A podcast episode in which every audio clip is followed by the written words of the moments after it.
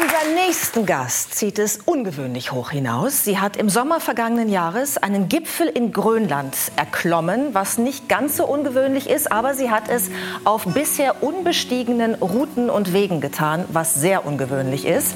Und ich möchte natürlich jetzt von ihr wissen, stellvertretend für uns alle, ob sie dabei keine Angst hat, um Himmels Willen. Hier ist sie bei uns, Luisa Deubzer. Herzlich willkommen.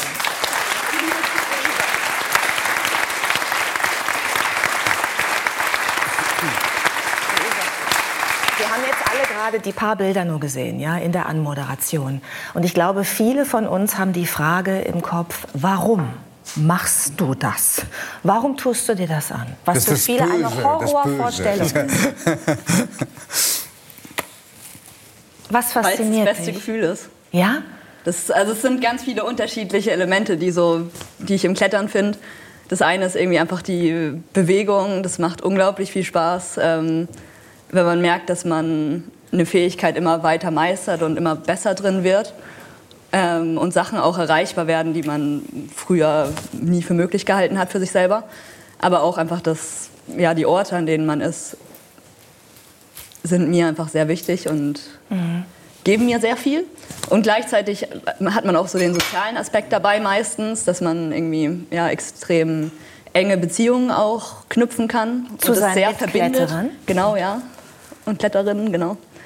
Und ja, deswegen ist es, relativ, es ist sehr vielschichtig und so je nach Phase gibt es mir unterschiedliche Sachen und ich glaube, das ist der Grund, warum ich eigentlich jedes Jahr mehr für den Sport begeistert bin. Ja. Wann hast du angefangen, diese Faszination für den Sport ähm, bei dir zu spüren? Es muss ja irgendwie eine Art Initialzündung gewesen sein. Ja, aber es hat recht langsam gestartet. Also es war nicht so, äh, es war wirklich nicht so diese Story, die man hört. Irgendjemand hat es auf einem Kindergeburtstag ausprobiert und es war sofort klar, die Person hat Talent und ähm, Kann ist dafür Feuer und Flamme. hochziehen. Das war es wirklich überhaupt nicht. Ähm, ich bin einfach ein paar Jahre ähm, so jede zweite Woche mal ähm, beim Alpenverein in so eine Klettergruppe gegangen. Da ging es aber vor allem irgendwie so ums Plauschen und dann hat man vielleicht eine Route geklettert. Und irgendwann sind so mit 11, 12 ähm, habe ich angefangen, mit meiner Mutter auch regelmäßiger zu gehen. Und es ist dann so ein bisschen unser Ding geworden, dass wir das viel gemacht haben. Und da hat es angefangen, dass ich dann auch wirklich so Feuer gefangen habe. Und ähm, das auch ein sehr wichtiger ja, Bestandteil von meinem Leben geworden ist. Darf ich dich mal kurz anfassen? Ich bekomme, ich frage so direkt, weil ich bekomme eine Info von der Das habe ich auf meine Antwort gewartet. Du hast irgendwie, wo ist denn dein Mikrofon? Deine Haare Ich weiß sind es auch drauf, gar nicht. es wurde mir im Ja, jetzt ist alles gut. ähm, ja. Also 11, 12 Ah, ja. hast du gerade gesagt, ging das so richtig los, ne? Ja, genau. Bei dir mit dem Boxen, Henry, ging es ein bisschen früher los, ne? Ja, wie alt warst du? Acht? Sechs. Sechs sogar. Hättest du dir... Deswegen hast du es ja auch zu Olympia geschafft. Aber es ist, ist für mich wahnsinnig spannend, was, was, was du erzählst. Wie groß ist der Respekt für das, was du tust, vor dem, was du tust? Wie groß ist der Respekt dafür, für das, was du tust? Du meinst der Respekt vor den Routen? Ja, ja, ja, genau darum, darum geht es mir. Also ganz fürs Detail, dass du in der Lage bist, dich auch in jeder Situation wirklich also, zu kontrollieren und in der Lage zu sein, genau das zu überstehen. Was wir da sehen, ist ja unglaublich. Also für uns alle unglaublich. Und selbstverständlich bist du nicht von vornherein dahin gekraxelt, aber du bist ja irgendwann dahin gekommen. Und so weit zu kommen, muss ja vor allen Dingen eins voraussetzen, dass du immer Respekt dafür hast, was du tust. Weil du, Ja. weil du glaubst, kannst du es, kannst du es nicht, irgendwann kannst du es, musst du es immer wieder bestätigen.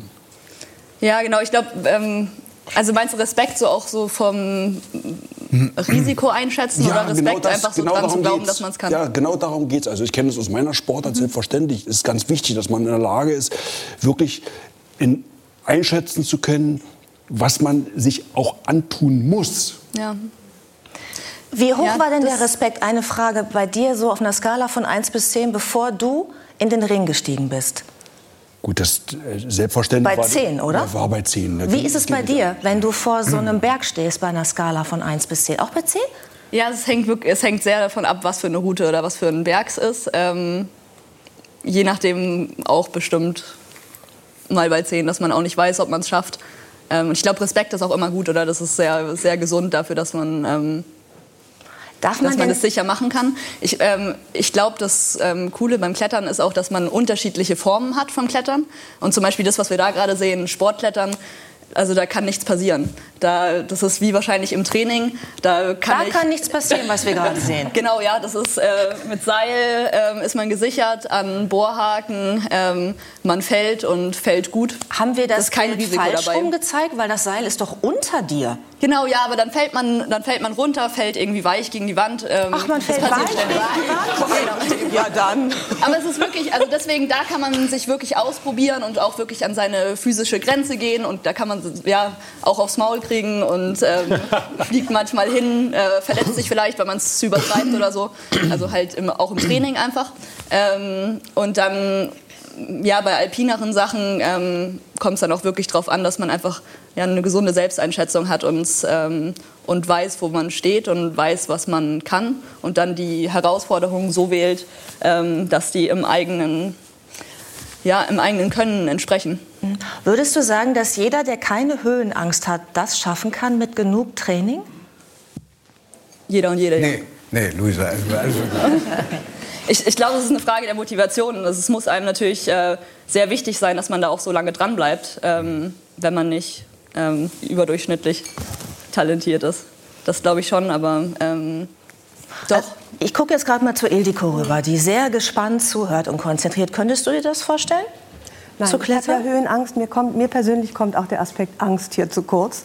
Äh, weil Respekt, ähm, ich bin also Team Angst. Und äh, hast du. Ich auch. Äh, du bist auch Team Angst. Das ist komisch, das hätte sich mit mir gar nicht so aufgedrängt. äh, äh, wo bleibt denn deine Angst auf der Strecke da? Weil in Panik darf man ja wahrscheinlich nicht geraten, wenn man nicht gerade im Training ist. Ja, genau. Eigentlich so, ja, noch mal kurz bei dem Angst-Ding ganz von vorne einhaken. Das habe ich mich bei dir auch schon gefragt, als du erzählt hast. Bei Florian. Weil, ja, bei dir, Florian. Es hat sich viel beängstigender für mich angehört, ähm, irgendwie Undercover-Recherche mit RechtsextremistInnen zu machen. Ähm, Ist bei mir da genau- ist das Risiko, glaube ich, viel höher als bei dem, was ich mache. Ist bei mir genau umgekehrt. Ich habe riesen Respekt vor dem, was du tust. Ich könnte es nie. es Genau, ist für mich eine, auch mit tiefsten Ängsten verbunden, an so einer Wand zu sein. Ich habe einmal für meine Sendung, äh, musste ich mal, sollte ich mal so eine Häuserwand runterlaufen. Das kann man ja auch machen. Ich habe es nicht geschafft. Ich habe diesen Schritt darüber Obwohl hinaus du angeseilt warst, oder? Obwohl alles sicher war. Und das war mega professionell. Aber ich hatte in der Konferenz gesagt, das ist meine größte Angst. Ich habe ich es nicht hingekriegt. Das, ich habe einen inneren Widerstand. Ich schaffe das nicht. Das ist total... Florian, das das, ist total das genau, üben das wir mal zeigt- gemeinsam. Nein, da kannst du sowas. Fürchterlich. Was ist denn mit Michaela May? Würden Sie sich das trauen? Also ich habe auch wahnsinnige Höhenangst. Ich gehe sehr gern in die Berge, aber schon wenn es so ein, eine Gratwanderung ist, wo es rechts und links äh, so runtergeht, ähm, gehe ich manchmal auf allen Vieren. Das schaffe ich kaum. Und da wird es mir schwindlig und äh, also meine Angst wäre unermesslich. Ich war einmal als Kind, mein Vater, meine Eltern waren äh, Kletterer, nicht so wie Sie, aber die waren alpin sehr hoch unterwegs. Und es war einmal eine Stelle, und mein Vater hat gesagt, da seile ich dich jetzt an. Das war so ein Dobel oder wie man das nennt, so ein Kar, wo man so drüber steigen musste, wo es so 200 Meter runter geht. Und ich habe angefangen so zu zittern und ich habe gesagt, ich gehe nicht mehr weiter, ich gehe nicht mehr weiter. Und dann äh, hat er sein Seil genommen und hat mich rübergezerrt. Und von da an wollte ich nie mehr wieder in, in diese Art von Gefahr mich begeben. Das war Verständlich. Aber ist es eine Begabung, keine Höhenangst zu haben? Oder hat die jeder? Also ja, ich komme gleich zu deinem Punkt. Ich glaube, das war dann wahrscheinlich auch in dem Moment ähm, nicht so das, was du gebraucht hast, um deine Angst zu überwinden. Das hat dich wahrscheinlich, ähm, das hat dann wahrscheinlich auch dazu geführt, dass, du, dass es sich danach verschlimmert hat. Ähm, ich glaube, das, was wir gerade aufgemacht haben in der Runde, zeigt eigentlich auch ganz schön, ähm, dass alles Gewöhnung ist. Das, womit wir oft zu tun haben, macht uns generell weniger Angst und man kann sich an Dinge gewöhnen. Ich persönlich habe viel mehr Angst vor Rechts RechtsextremistInnen ähm, als vor ja, gefahrenen Bergen. Ähm, und ich glaube, ähm, das, was du meintest, wir haben Ich- alle Unterschied, Giovanni, ja, wir haben alle unterschiedliche Voraussetzungen. Ähm, so Startvoraussetzungen. Manche Leute kommen irgendwie extrem schmerzbefreit an die ganze Sache ran. Die müssen eigentlich eher diesen Respekt erst lernen ähm, und lernen, das mit der Zeit ein bisschen langsamer zu machen.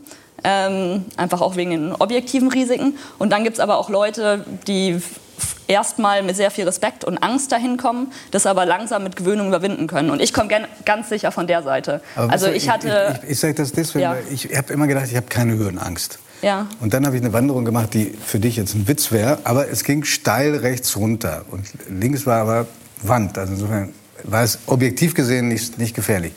und ich merkte, dass die Angst in einem hochkriecht. Mhm. Und, äh, und auch ich hatte den Impuls, nicht weiterzugehen. Das wollte ich aber von vor allen Dingen, du kriegst ja in dem Moment, wenn zum Beispiel so ein Seil ist, wo du dich festhältst und denkst, es ist ja ein Seil da, festhalten und es ist noch so ein schmaler Steig. Aber ich, da, meine Fantasie geht dann so weit, dass ich denke, was ist, was ist jetzt, wenn die Hände auslassen? Mhm.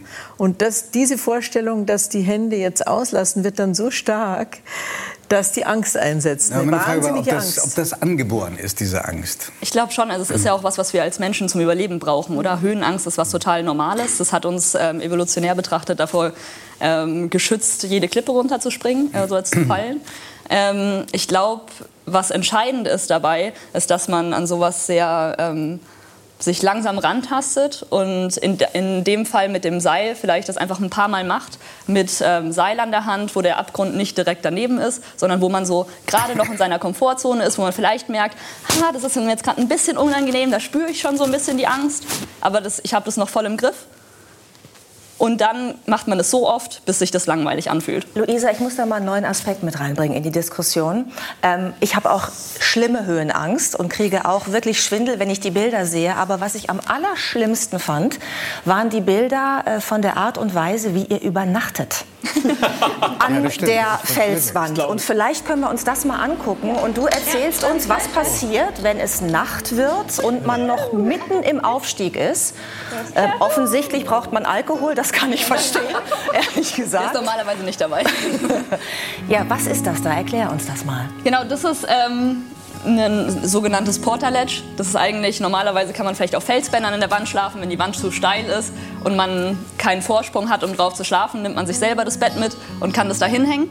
Ähm, das macht es insofern eigentlich fast entspannter, als dass man keinen Stress hat, dass man ins Dunkel kommt und dann im Dunkeln weiterklettern muss oder abseilen muss, sondern man kann dann da einfach vor Ort ähm, Lager aufbauen quasi und schlafen. Das Wort entspannt trifft die Lage voll und ganz. Ja. Was ist denn, wenn man da mal auf die Toilette muss? Jetzt mal ganz praktisch nachts. Ja, also muss ich auch ständig, ich habe einen schlechten Schlaf. Ähm, dann kann man sich da so ähm, quasi an die Kante von dem Portaledge ähm, stellen und auf Toilette gehen. Also die Mitkletterinnen liegen dann da und schlafen und man selber steht so an der Kante. Genau. Ähm, wir haben Man dazu, pinkelt nicht aufs Portaledge. das ist gut. Ja, Das ist gut. Auf jeden Fall gut. Ja, weil wir haben da, wir haben ja so ein bisschen recherchiert, ne, wenn Mhm. wir wussten, du kommst und so ein bisschen Internetrecherche, was gibt's so alles für, für Skills und Überlebenstipps.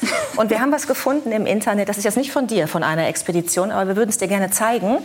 Äh, Das ist nämlich ein Vorschlag, wie man auch das große Geschäft in so einer Situation, Achtung, Triggerwarnung, Augen zu, wer zart beseitet ist, äh, wie man auch das große Geschäft in so einer Situation meistern kann. Äh, möglicherweise. Ja, also äh, die Kletterin äh, setzt sich, also stellt sich jetzt auf, äh, über den Partner. Er hält den Gefrierbeutel an die richtige Stelle. Und jetzt wird es besonders schön, weil er möchte Verpackungsmüll reduzieren und saugt noch mal die Luft raus. Das war, man muss jetzt erklären, das war nicht äh, echt, echt, äh, mh, Ich echte, wollte, Ex- oder? ja, das wollte ich jetzt gerade fragen. Wir können es nicht so richtig einordnen. Macht man das so genau in. Trainings oder ist das ein, ist das ein Gag? Nee, völlig, völlig normal, genau so macht man das. Völlig normal.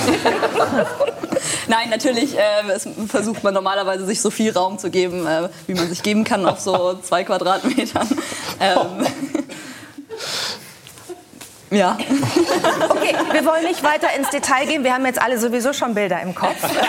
Aber, aber hier muss man sagen, also das, nicht, dass wir der Obszönität bezichtigt werden, das war kein echtes äh, Extrement, was wir da gesehen haben. Ja? Es war entweder ein Kuscheltier oder ein Franzbrötchen. Genau. Haben wir bei näherem Hinsehen gedacht. Ja, richtig. Ähm, äh, was wir in dem Film auch gesehen haben, es war jetzt ein Mann und eine Frau. Ne? Die Grönland-Expedition, die ihr gemacht habt, das war ein Frauenkader. Äh, warum macht es Sinn, äh, in einer Gruppe von Frauen zu klettern und nicht in einer gemischten Gruppe? Ja, ähm, erstmal, weil man, weil es extrem selten ist, dass man überhaupt die Gelegenheit hat, mit so vielen Frauen ähm, alpin klettern zu können, weil im Alpinismus Frauen einfach doch noch ja, recht in der Unterzahl sind. Und also ich, ich kletter auch in gemischten Teams und ich habe auch sehr gute ähm, männliche Seilpartner, darum geht es überhaupt nicht. Ähm, aber ich finde, ähm, in einer reinen Frauengruppe ähm, empfinde ich es teilweise als sehr bereichernd, was für eine Dynamik man auch erlebt. Ähm, und also ich glaube, es hat ganz verschiedene Gründe. Das eine ist, ich habe das Gefühl, man kann einfach sehr offen auch mit Schwächen umgehen und im besten Fall trägt man das auch in so gemischte Teams rein. Und also ich, ich habe immer das Problem, dass ich nicht ja. so krass generalisierend und diese Klischees aufmachen will. Aber ich glaube, manchmal ist es trotzdem wichtig, so gewisse Tendenzen ähm, bei Genderrollen, die wir alle gelernt haben, dann auch drüber zu reden. Weil, weil es es leichter macht, mit denen umzugehen und die vielleicht auch zu verändern. Also deswegen sprechen wir jetzt einfach mal ein bisschen klischeehaft. Ja, genau. Gibt es denn Unterschiede zwischen Männern und Frauen am Berg, was Ängste angeht, was Mut angeht, was Respekt angeht? Ja, Oder würdest ich, du sagen, nein? Ich glaube, dass äh, sich das, was wir in der Gesellschaft auch sehen, vielleicht da auch einfach ähm, widerspiegelt, dass für Männer vielleicht auch gesellschaftlich erwartet ist, dass sie Ängste weniger zeigen, was teilweise, glaube ich, auch extrem ähm, behindernd ist ähm, für die Männer und da an Frauen nicht so die gesellschaftliche Erwartung herangetragen wird, mutig zu sein, können wir das vielleicht eher verbalisieren. Aber ich glaube, so von dem ähm, Angstempfinden selber gibt es keine Unterschiede. Ähm, das, ich glaube, den Unterschied, den wir vielleicht so sehen, teilweise auch im Niveau, ist einfach auch noch historisch gewachsen, weil es viel weniger lange schon ähm, viele Frauen gibt, die den Sport machen. Ähm, mhm. Ja, und wir, glaube ich, auch diese ähm, sozialen Rollen, die wir alle gelernt haben, irgendwie auch verlernen müssen. Manche mehr, manche weniger. Mhm. Ähm, ich glaube, dass Frauen dass es Frauengruppen in dem Kontext auch extrem bereichernd einfach sind, ähm, weil man sich auch austauschen kann untereinander und weil man dann auch feststellt, ah, das sind Erfahrungen, die mache jetzt nicht nur ich, sondern die habt ihr auch alle gemacht. Vielleicht liegt es gar nicht nur an mir. Ist es leichter, mit, äh, mit Partnerinnen oder Partnern zu klettern, die man gut kennt oder ja. die man nicht gut kennt? Doch schon, ja. ja? Ich glaube, dass es extrem wichtig ist, auch einfach offen sein zu können, wie man sich an dem Tag fühlt, auch über Ängste reden zu können. Ähm, dann weiß die Person vielleicht auch, ähm, was man in dem Moment braucht, ob man gerade irgendwie gepusht werden muss oder ob man eher gerade braucht, ähm, ja, dass man einfach auch wieder zurück kann vielleicht und ähm, das jetzt nicht macht. Ja. Wie ist es denn, wenn man am Berg oder bei so einer Expedition merkt, dass man jemanden nicht mag? Hat man da äh, niedere Instinkte?